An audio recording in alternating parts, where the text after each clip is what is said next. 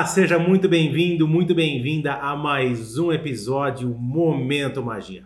Como vocês sabem, nós fazemos, Cris e eu, vários podcasts entrevistando várias pessoas. Às vezes a gente se entrevista falando da nossa experiência com Disney, falando de vários assuntos, de como a gente encanta as pessoas. E hoje é uma entrevista mais do que especial, porque hoje entrevistarei a minha querida irmã Ilênia Negrin. Lênia, primeiramente, muito obrigado, muito bem-vindo ao nosso podcast. É uma honra tê-la aqui. Você que sempre entrevistou as pessoas e hoje eu vou ter a honra de entrevistar a minha irmã. Pessoal, vocês vão conhecer a história dessa mulher que é maravilhosa.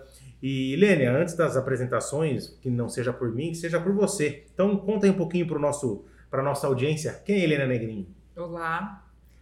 Bom, primeiro quero dizer que estou muito feliz de ser entrevistada por você. É, acho que isso é um marco na nossa relação. Certamente. um novo certamente. marco na relação entre irmãos. É, bom, meu nome é Ilênia, eu tenho 40 anos, eu sou professora de creche, escola pública, sou jornalista, sou filha mais velha da Tânia e do Willi, irmã mais velha do Lucas. Eu acho que isso é o que mais me define. Esposa, companheira, parceira do André. Sensacional. Helena, antes de você ser pedagoga, você mencionou, você foi jornalista e é jornalista ainda, mas você não exerce. Como que se deu isso? Como que foi? Conta um pouquinho pra gente. Bom, quando eu tinha 17 anos, eu segui meio que o caminho natural que se esperava de uma filha de classe média que estudou em bons colégios, né? Eu tinha que prestar o vestibular ao final do terceiro ano do ensino médio. Eu não tinha grandes convicções nessa época, com 17 anos. Eu não sabia muito bem o que eu gostaria de prestar. Eu sabia a grande área, que era humanas, mas eu não tinha nenhuma opinião muito formada a respeito disso. Os meus amigos, eles tinham muita certeza do que eles queriam. Então eu tinha, tem uma das minhas melhores amigas, desde que a gente é criança, dizia que queria ser médica, e é médica. Eu tinha uma outra grande amiga que dizia que queria ser psicóloga e prestou psicologia. É, outro amigo queria ser engenheiro, enfim. Os meus amigos, eles eram muito convictos de que carreira seguir e eu não tinha tanta certeza. E aí eu fui por eliminação, eu tinha alguma habilidade com escrita, eu gostava de ler. Escolhi jornalismo, mas eu não tinha tantos elementos assim para tomar uma decisão para a vida toda nesse momento é que quando a gente escolhe, dizem pra gente que é pra vida inteira. Quando a gente pensa em escolher uma profissão, a gente pensa, preciso decidir pra vida inteira, algo que eu escolho agora e que vai fazer pro resto da vida.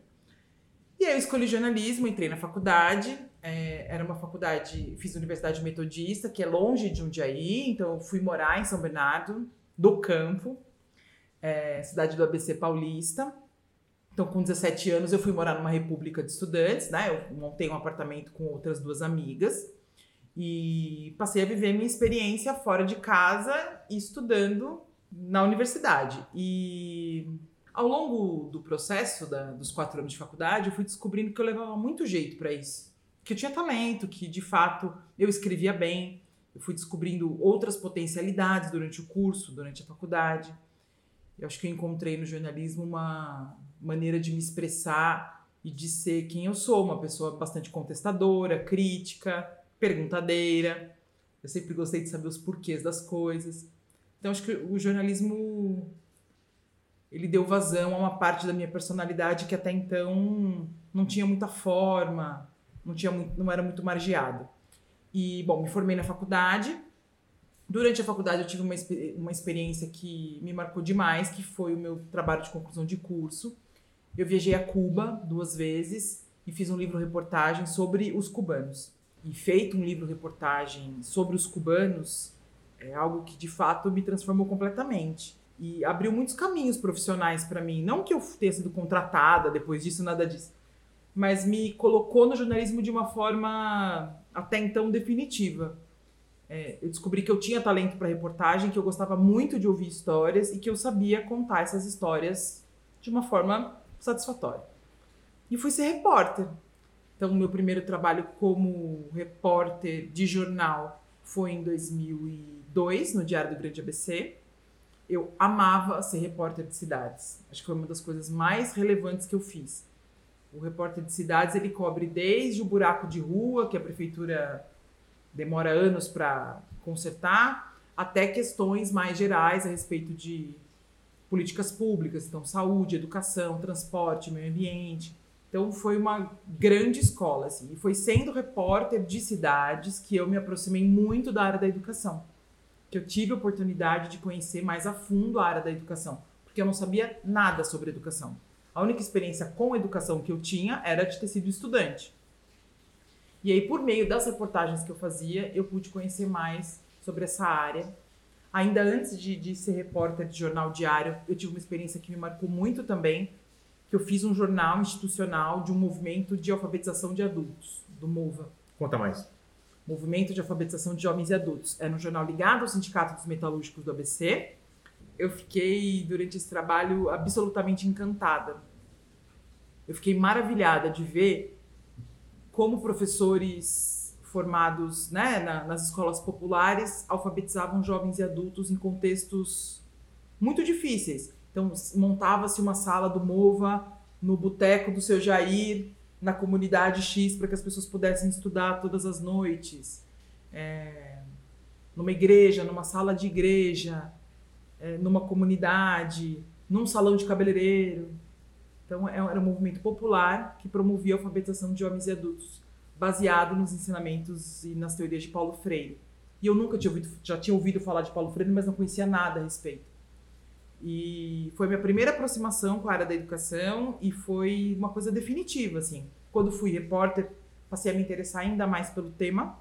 E aí eu comecei a entender que talvez, talvez, assim, era uma possibilidade de que eu mudaria de lado, de que eu queria ser professora.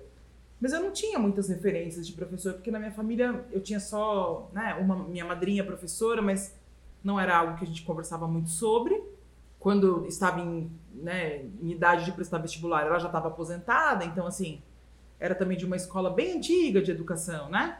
E na minha família mais ninguém seguiu a carreira de professor. E então eu não tinha um grande exemplo que eu olhasse e falasse, nossa, eu quero ser como aquela pessoa, como aquela professora, embora eu tenha tido ótimos professores, dos quais eu me recordo até hoje com muito carinho. E, e aí eu fui amadurecendo essa ideia e também fui amadurecendo como pessoa, acho que fui reafirmando muitos valores, até que em 2013 eu decidi prestar o vestibular para pedagogia e fazer a faculdade de pedagogia. Fiz a faculdade, me formei em 2015. Em 2016 consegui cumprir os estágios obrigatórios e dia 31 de dezembro, dia 30 de dezembro de 2016 foi meu último dia de trabalho como jornalista. Eu já não trabalhava mais em jornal diário. Há dois anos e meio eu já não trabalhava mais em redação. Trabalhava na Secretaria Municipal de Saúde de São Bernardo como assessora.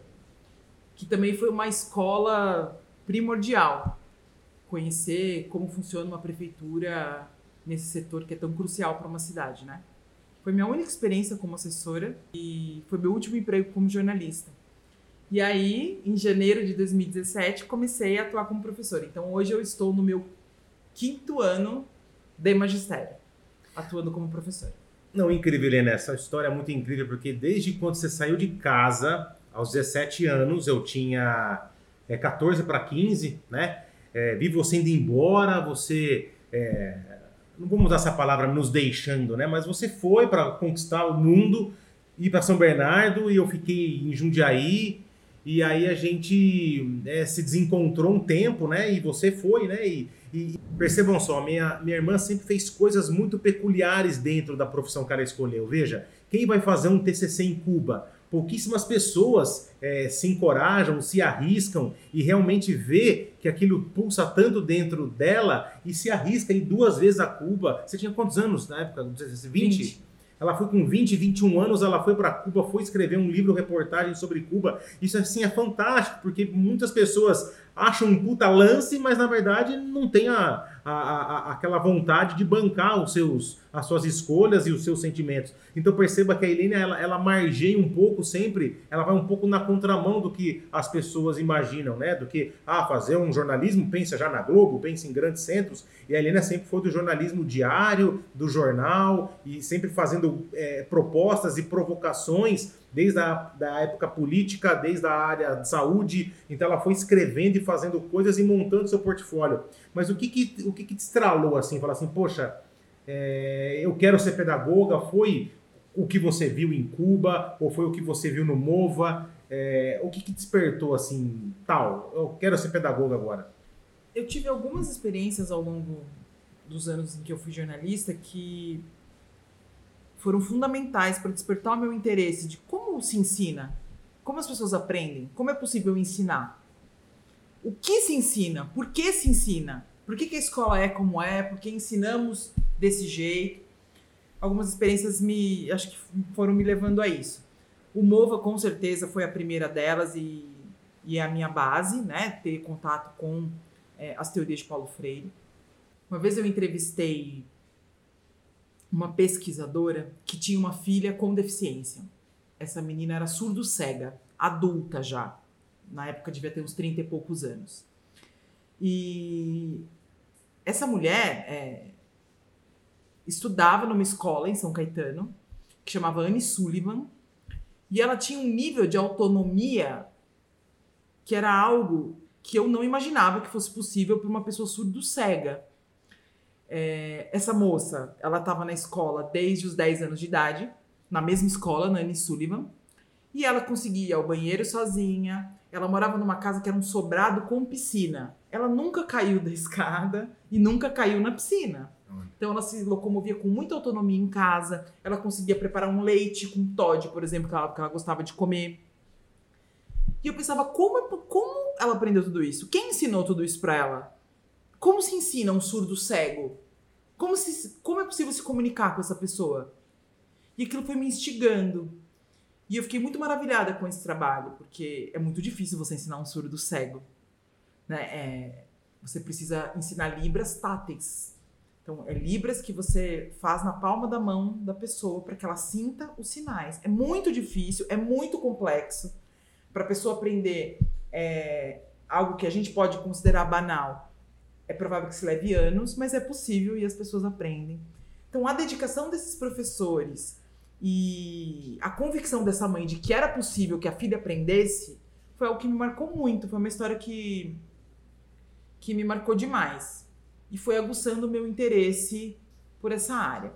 Eu conheci um espanhol, um empresário espanhol que vivia na Bahia, e ele tinha adotado um menino que estava prestes a sair do abrigo, porque ele já tinha quase 18 anos.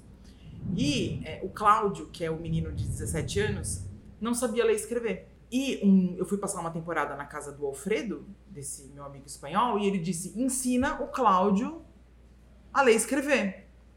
E eu falei: tá bom. E eu me pus do lado do Cláudio a ensiná-lo, e eu não sabia por onde começar, eu não sabia o que fazer.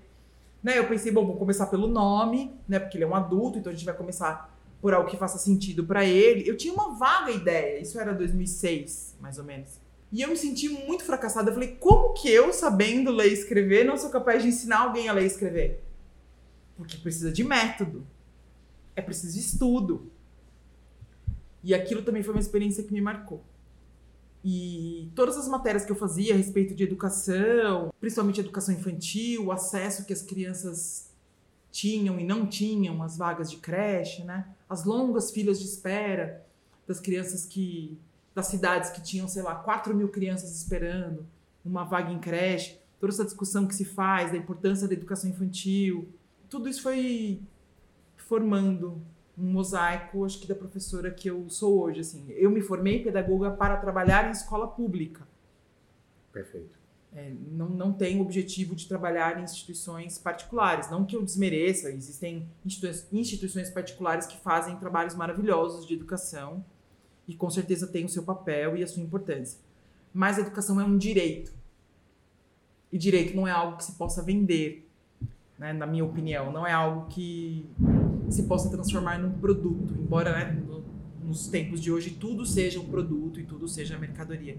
Mas acho que o direito à educação é algo que deve estar acima de do serviço, enfim, da capitalização da educação. Bom, então eu acredito que a educação é um direito. E para mim trabalhar na escola pública significa todos os dias trabalhar para que esse direito seja garantido às crianças. Então para mim foi uma escolha até que meio óbvia diante de outras que eu já tinha feito e diante dos meus valores e de como eu entendo o mundo, de como eu percebo essas questões. Eu sou radical. Eu posso me é, definir como uma pessoa radical no sentido de ir até a raiz das coisas, né?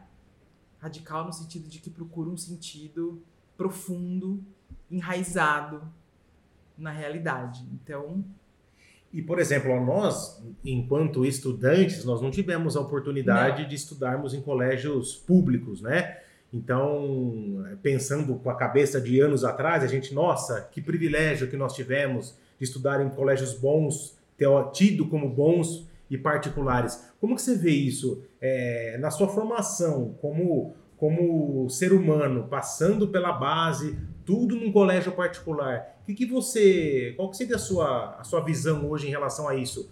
Se você pudesse escolher, você escolheria esse direito que você não pagaria se você pudesse ser uma criança? Vamos imaginar hipoteticamente aqui que você pudesse escolher, tivesse a maturidade de hoje para escolher enquanto criança. Porque nossos pais quiseram nos dar o melhor, como muitos pais que estão aqui nos ouvindo é, querem dar o seu melhor e acham que é, 90%, 95% dos ensinos particulares são melhores. Como que você vê a sua formação de encontro com aquilo que você ensina hoje como que seria a Helene lá atrás escolhendo o seu colégio?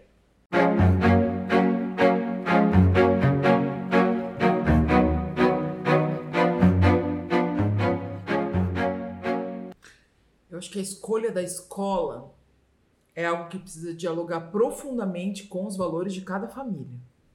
Ok. Eu acho que muitas famílias nem pensam muito sobre isso, né? Querem garantir somente aquele jargão, né? Ah, educação de qualidade, conectado com o futuro, aqueles slogans de, de, de escolas particulares, né? Que, que muitas utilizam. Eu acho que para quem gosta dessa área da educação e para quem se interessa, né? Para quem tem a oportunidade de escolher, porque veja, não é todo mundo que tem essa oportunidade, né? De escolher onde vai matricular os filhos. Sim. Hoje a gente tem preços que são muito proibitivos de, de escolas particulares, né? A média é dois mil reais, mil e quinhentos reais por mês. Então, se a gente for pensar, quem são as famílias que têm esse direito de escolha? É, pensando nos valores educacionais que eu defendo, que eu carrego e que eu procuro exercer no meu dia a dia, eu acho que existem algum, alguns pilares que são importantes para a gente escolher uma escola ou praticar a educação que queremos. Não é só o saber técnico não é só o conteúdo que conta numa escola. O conteúdo é importantíssimo, sim. Mas como esse conteúdo é passado e quais são as competências e habilidades que são valorizadas nas crianças, isso é mais importante. Não existe só um tipo de inteligência.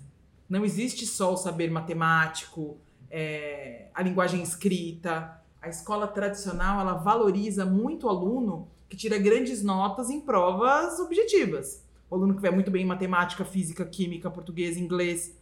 É o aluno que domina o conteúdo. Mas hoje a gente sabe, diversas áreas do, de pesquisa mostram, né, neurociência, enfim, que as inteligências são múltiplas e que a escola tem por obrigação dialogar com essas inteligências. Onde está a inteligência? Ela está só na fórmula que eu consigo decorar e aplicar numa prova de física?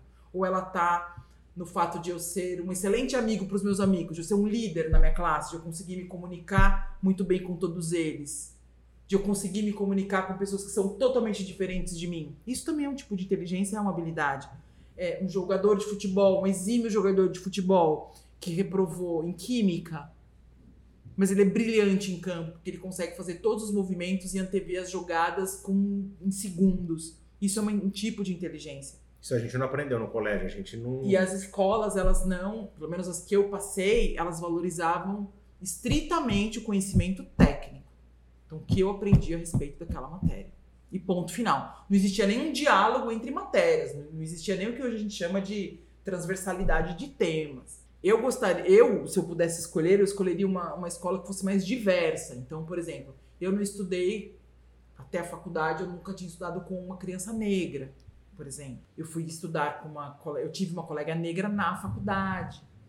Então, assim, passei 17 anos dentro de uma bolha, pensando, não estudei com nenhuma criança com deficiência, por exemplo. Então, eu acredito que a diversidade é algo muito importante para a educação e para a formação de qualquer sujeito. Inclusão, né, também? Sim. Então, é, eu penso nisso, que, que talvez as escolas particulares precisavam avançar muito em relação a isso, em, em garantir um pouco mais de diversidade, não só humana dentro da escola, mas também diversificar o seu currículo e privilegiar outras formas de interação, outras habilidades das crianças principalmente as que levam ao movimento. Né? A, a, escola, se você entrar numa escola do século XVIII e numa sala de aula de hoje, não há tanta diferença assim. A não ser o uso do computador, o uso de um projetor, o uso da internet, o uso de um tablet. Mas a maioria das classes se organiza exatamente da mesma forma. O professor na frente, as crianças em fila.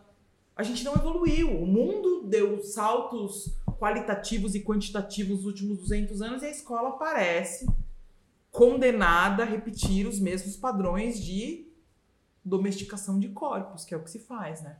A disciplina do corpo é algo muito valioso para a escola. A criança tem que permanecer sentada e aprender daquele jeito, numa concentração extrema, desde a educação infantil. Crianças de 4, 5 anos sendo alfabetizadas, as escolas super preocupadas com que as crianças se alfabetizem com 4 ou 5 anos, e não que elas brinquem, não que elas escalem uma árvore, e não que elas resolvam problemas de uma outra forma.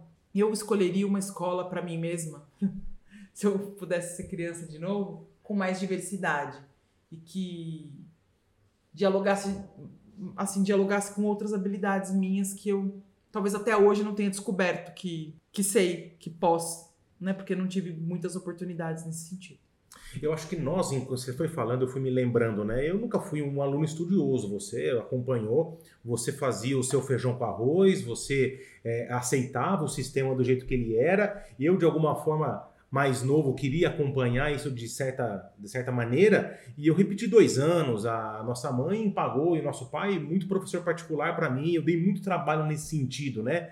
E hoje, com a tecnologia, o que eu percebo é que a gente tem um autodidatismo muito aflorado, que na época não era é, é, colocado à prova, né? Então hoje a gente consome muito conteúdo e a gente aprende muito na internet, com conteúdos de qualidade, né? Então eu, talvez se eu tivesse sido direcionado, tivesse um, um, bom pedagogo, que olhasse com atenção para as minhas habilidades, aquilo que você falou, às vezes a pessoa é um líder nato, o cara é bom em uma matéria, então aquilo é colocado sempre no mesmo balaio. Talvez se as pessoas fossem tratadas do jeito que elas nasceram para ser, é isso que a gente fala muito nos nossos treinamentos também, que as pessoas precisam ser elas mesmas. E isso parte lá de trás. Então a gente vem com umas crenças ao longo dos anos, entendendo, ah, porque eu fui mal na escola, será que eu vou conseguir ter sucesso futuro?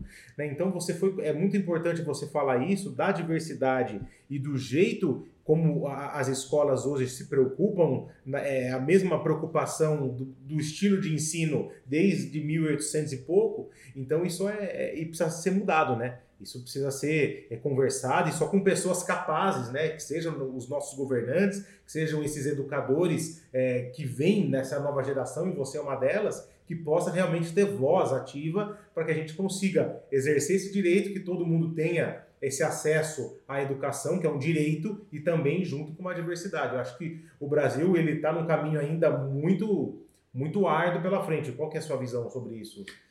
É, eu percebo que assim, as crianças, os adolescentes, os adultos, eles não podem arcar com o peso do fracasso escolar. Quando a gente é, o fracasso escolar não pode ser depositado nas costas de crianças tão pequenas ou de adolescentes que teriam um futuro pela frente. A, a, o fracasso escolar ele é uma responsabilidade de toda a comunidade escolar. Se aquela criança, aquele adolescente não aprendeu, talvez esse não aprendizado esse não rendimento, esse baixo rendimento, diga mais sobre a escola e sobre o professor do que sobre a própria criança. Que isso precisa ser dito. eu, as escolas particulares por onde eu passei colocavam nas costas exclusivamente do estudante o fracasso escolar. E tem mais: se o seu filho não acompanha a aula do professor, você que pague por fora um professor particular. Então você tem o custo da mensalidade e você tem ainda um, curso, um custo extra que o pai precisa arcar às vezes porque o filho não acompanha, não consegue acompanhar a forma como aquela, aquele professor ensina, enfim. E é, quando ele não acompanha mesmo, assim, não deu, repetiu de ano, ou não está conseguindo acompanhar, e o pai faz algum tipo de queixa na escola, a escola diz: olha, se o seu filho não acompanha, você pode procurar uma escola mais fácil. Então, qual é o compromisso que essas escolas têm com a educação? Com direito à educação? Nenhum. É nesse sentido que eu digo que a educação não pode ser transformada em mercadoria nesse nível. Porque é um direito daquela criança aprender, não importa em que instituição ela esteja, pública ou privada. Se você é professor e você ganha para aquilo, você não pode deixar ninguém para trás. Se aquele seu aluno não aprendeu do jeito que você ensinou, você cria uma estratégia específica para aquele aluno. É seu papel. Isso falando da nossa bolha classe média, excelente. Quando você analisa é, as classes menos favorecidas, que dependem da escola pública, o fracasso escolar para essas crianças é ainda mais cruel, porque eles abandonam a escola. A gente tem uma evasão que é gigantesca nas escolas estaduais.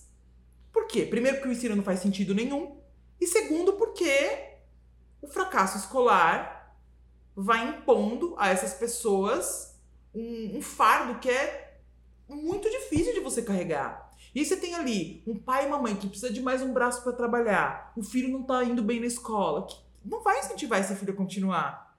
É um ciclo, né? Pensa, ele não é bom pro estudo. Veja, não existe quem não seja bom pro estudo. E a escola organizada como ela ainda é, com esses valores de, de meritocracia, baseado exclusivamente em meritocracia, ela mais exclui do que inclui as crianças, os estudantes.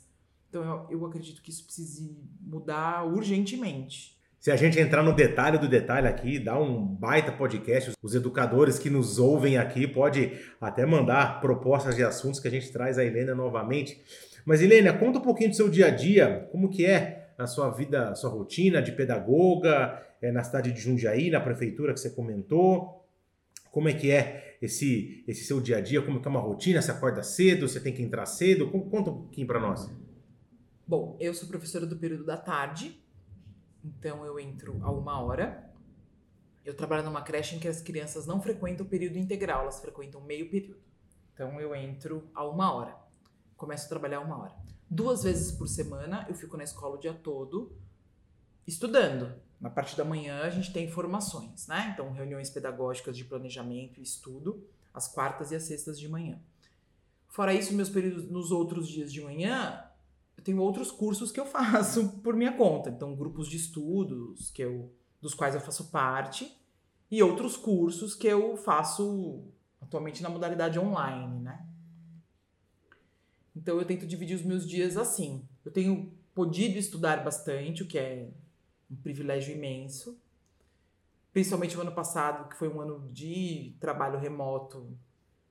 Acho que eu, daí eu finquei os meus dois pés de novo nos estudos e não pretendo é, sair. Então minha rotina é bem simples, assim. Eu, eu estudo, eu dou aula, vou pra creche à tarde e faço as minhas coisas de casa, né? Serviço doméstico, que nenhuma pessoa adulta consegue se livrar dele, né? Muito menos uma mulher. Então, assim, eu faço, o André, meu companheiro, enfim, a gente divide os afazeres, mas eu tenho os afazeres, né? E, e cumpro. E, bom, agora eu sou vizinha dos meus pais, então eu também dou uma assistência para eles quando precisa. E é isso, eu tenho uma vida bastante caseira, sou bem caseira, o André também. Revezo os meus finais de semana também fazendo visitas periódicas a São Bernardo, que eu tenho saudades da minha antiga cidade. A família do André ainda mora lá. Então, em, em alguns finais de semana a gente vai para lá também. E você que nos ouve pode achar, né? Ah, professora de creche, ah, é só fazer gincana. Veja que tem que ter estudos diários, semanais, mensais, exatamente para ter esse desenvolvimento, para que a gente inverta esse ciclo, né? Que as pessoas acham que, ah, porque é de creche, é de qualquer jeito. A gente tem essa, essa imagem. Eu mesmo, antes, confesso a vocês, antes de, de ter uma irmã muito próxima, uma pessoa muito próxima de mim que que desenvolveu essa, essa profissão, a pedagogia, eu também achava que creche era colocar as crianças lá, vamos que vamos, mas olha, não é assim. Sempre vendo e aprendendo. Tanto é que eu repeti dois anos, né, gente? Então vocês me desculpem aí pela ignorância passada. Mas ó, Helênia, você já detalhou a sua rotina. E a gente fala muito de momento mágico, né? E eu percebo nas suas atitudes, até nas mensagens dos pais em relação às crianças, você sempre coloca uma pitada de magia no seu dia a dia ali. Como que você encanta as suas crianças? Como que é, qual que é o seu olhar para elas? O que, que você faz exatamente para que ela saia daquele dia e volte para sua casa e fale, nossa, a minha professora ela foi tal coisa, né? Então, polêmica. Tem uma vinheta aí. Polêmica! Eu não encanto os meus alunos. Polêmica. Polêmica. Vamos lá. Eu não encanto os meus alunos. Esse não é o meu papel. E vou te explicar por quê. Na educação infantil, os pensadores modernos, nem tão modernos assim, que se fala isso há muitos anos, mas pouca gente pratica, a escola da criança pequena, ela precisa ajudar essa criança a se perceber como um indivíduo. Quem é essa criança? que está no mundo há tão pouco, tão pouco tempo, uma criança que está no mundo há um ano, há seis meses, ela já vai para uma instituição, já vai para uma creche. Só que ela está muito pouco tempo no mundo, então ela precisa primeiro se descobrir como indivíduo. Ela primeiro, ela primeiro precisa se separar do ambiente e descobrir quem ela é.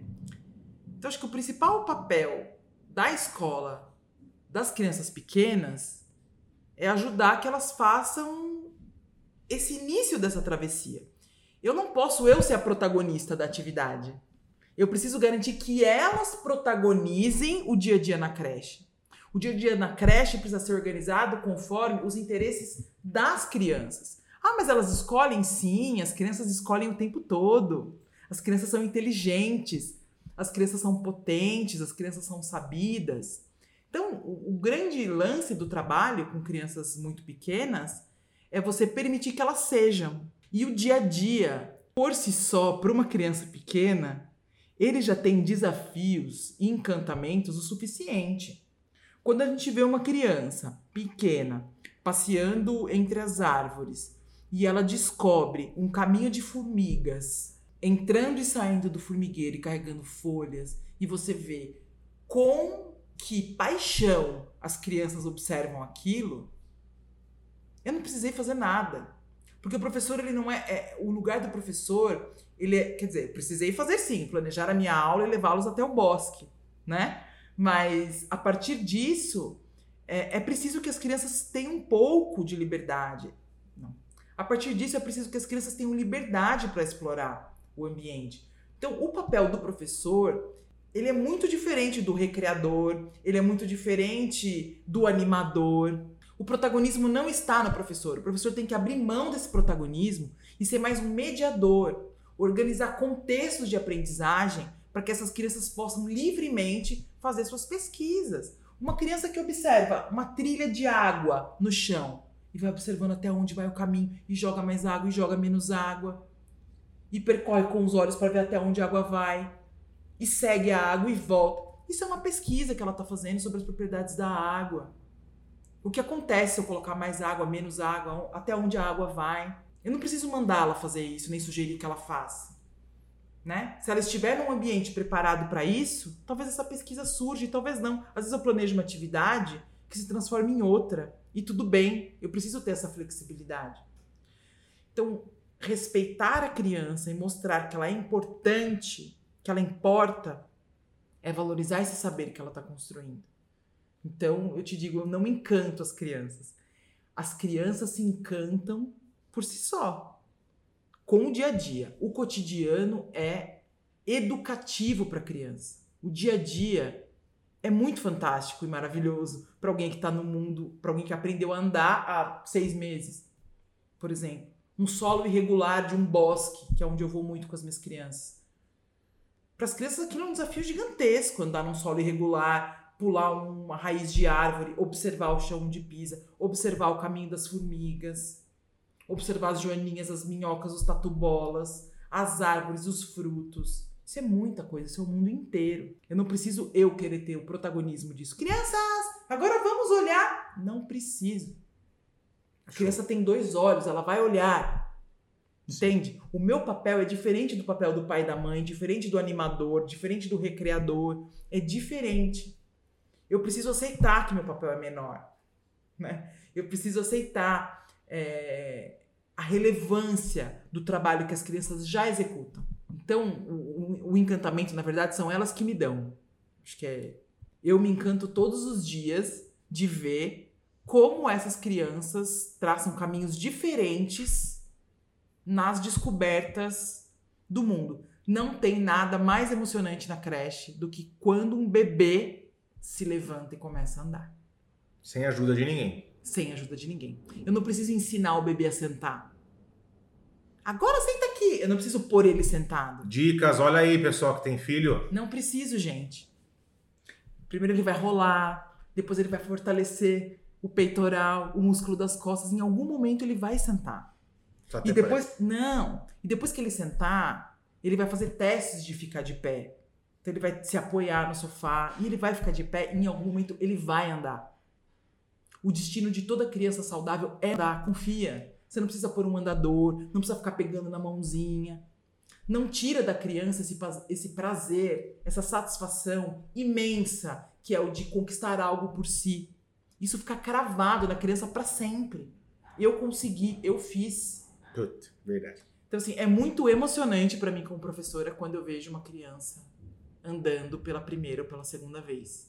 É algo muito emocionante.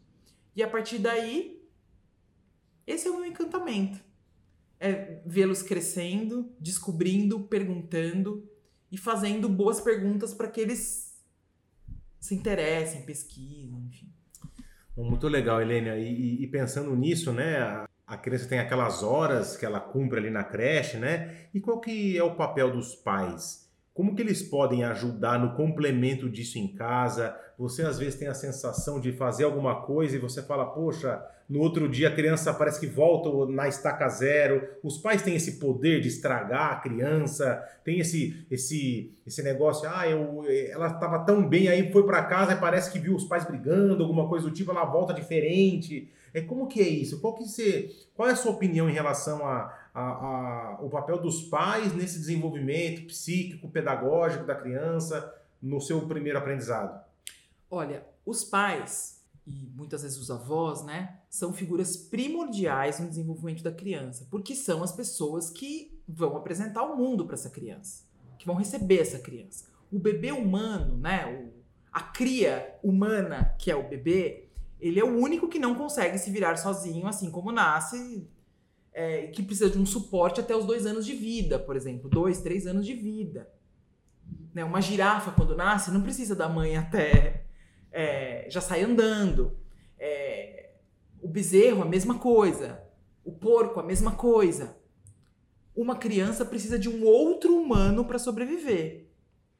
E esse outro humano, na maioria das vezes, é o pai, a mãe, ou às vezes um avô, uma avó, que são pessoas é, do convívio da criança nesses primeiros meses de vida. Então é claro que todos os adultos que convivem com essa criança, que são os adultos que a gente chama de primordiais, eles vão marcar essas crianças de infinitas formas. Então a responsabilidade dos pais e dos cuidadores primordiais é infinita. Né? A importância, o papel é, é, é sempre muito relevante o, o, o, que os pais fazem e, os, e o que os pais não fazem. Agora, existe também é, um comportamento na escola que eu não gosto, que é a culpabilização dos pais. Então, tudo é culpa da família. A criança passa 12 horas na creche, mas o problema é a família, né? Então, assim, a família, a, escola precisa se abrir mais aos pais. A escola precisa ser mais parceira das famílias, as famílias serem mais parceiras da escola. Não existe cuidar e educar de uma criança pequena sem cuidar e educar da sua família. Uma criança nunca vem sozinha, uma criança tão pequena nunca vem sozinha. A gente sempre tem que olhar para quem cuida dessa criança. E na medida do possível compreender, na medida do possível orientar. É claro que em casa a criança vai ter experiências que ela não terá na escola, até por se sentir, até pela intimidade que ela tem com os pais e com os irmãos, enfim. Cada criança tem uma história e ela vai ser marcada por essa história, em algum momento ela vai se apropriar dessa história e conforme ela for crescendo ela vai modificar essa história. Mas a gente precisa ter é, a dimensão de que a gente não pode colocar essas famílias nesse lugar de rivalidade. Poxa, eu ensinei tal coisa em casa, a criança voltou. Não. É, não é uma abordagem que eu costumo defender nem acreditar. É a mesma criança que vai para casa e que volta. É, o que acontece em casa vai acontecer por conta do ambiente doméstico, da relação que ela tem com esses pais. Né? Que eu não posso é, dimensionar, nem. É claro que em casos né, específicos de agressão, maus tratos, nesse caso a gente interfere. E se o pai demonstra interesse em rever suas atitudes e pergunta pra gente, por exemplo, olha, ele faz muita birra na hora de comer, eu não sei o que fazer, você pode me dar uma dica? Posso, posso dar uma dica.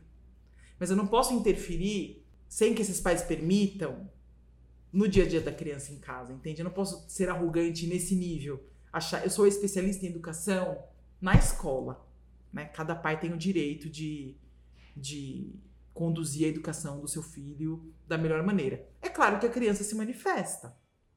É claro que a criança demonstra de muitos jeitos que ela não está confortável, que ela não está bem.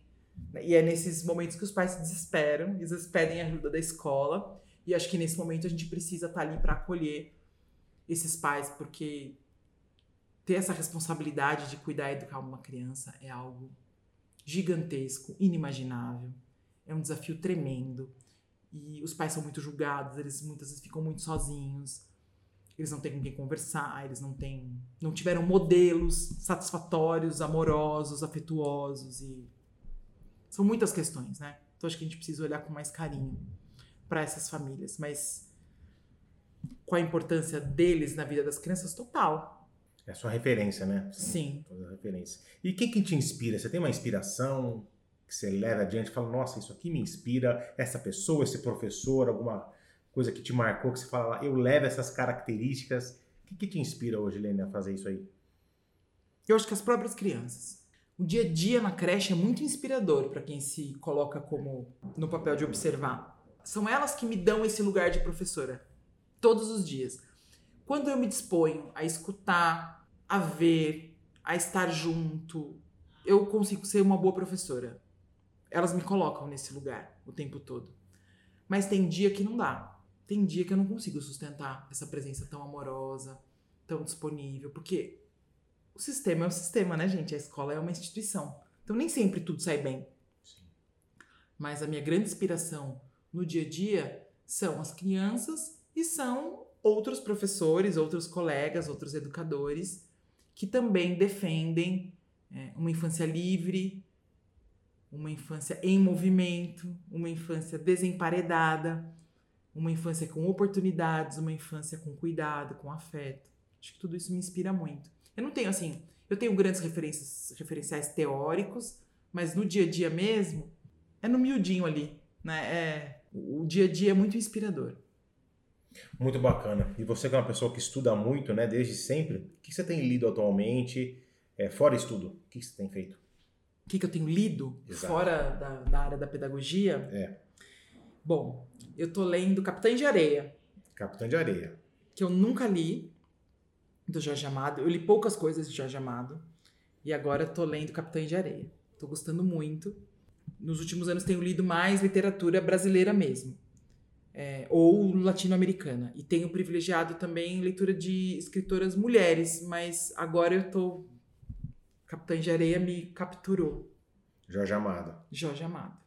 Bom, sabe que eu nunca fui muito de ler, né? Então é um desafio com os audiolivros, né? Até é, estou tendo a oportunidade de, de narrar alguns audiolivros, então eu tenho experimentado esse modelo e confesso que é, é muito desafiador, né? Essa parte do aprendizado, né? E agora com os áudios aí para a gente poder explorar.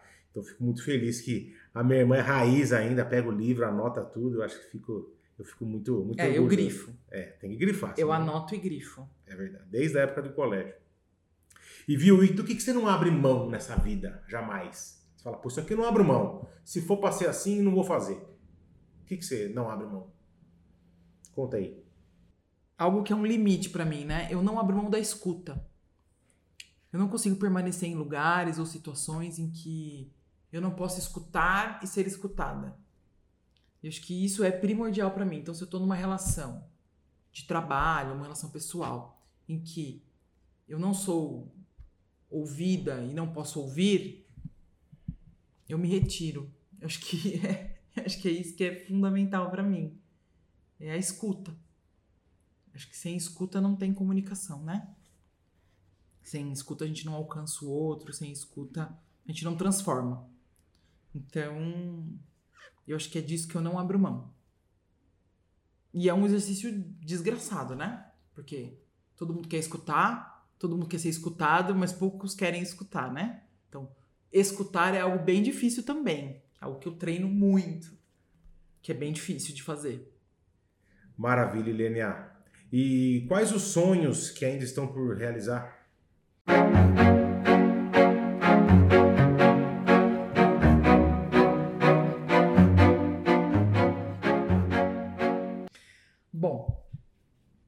Eu quero fazer mestrado e doutorado, que são planos que eu tenho a médio e longo prazo. E quero ser mãe, que também é algo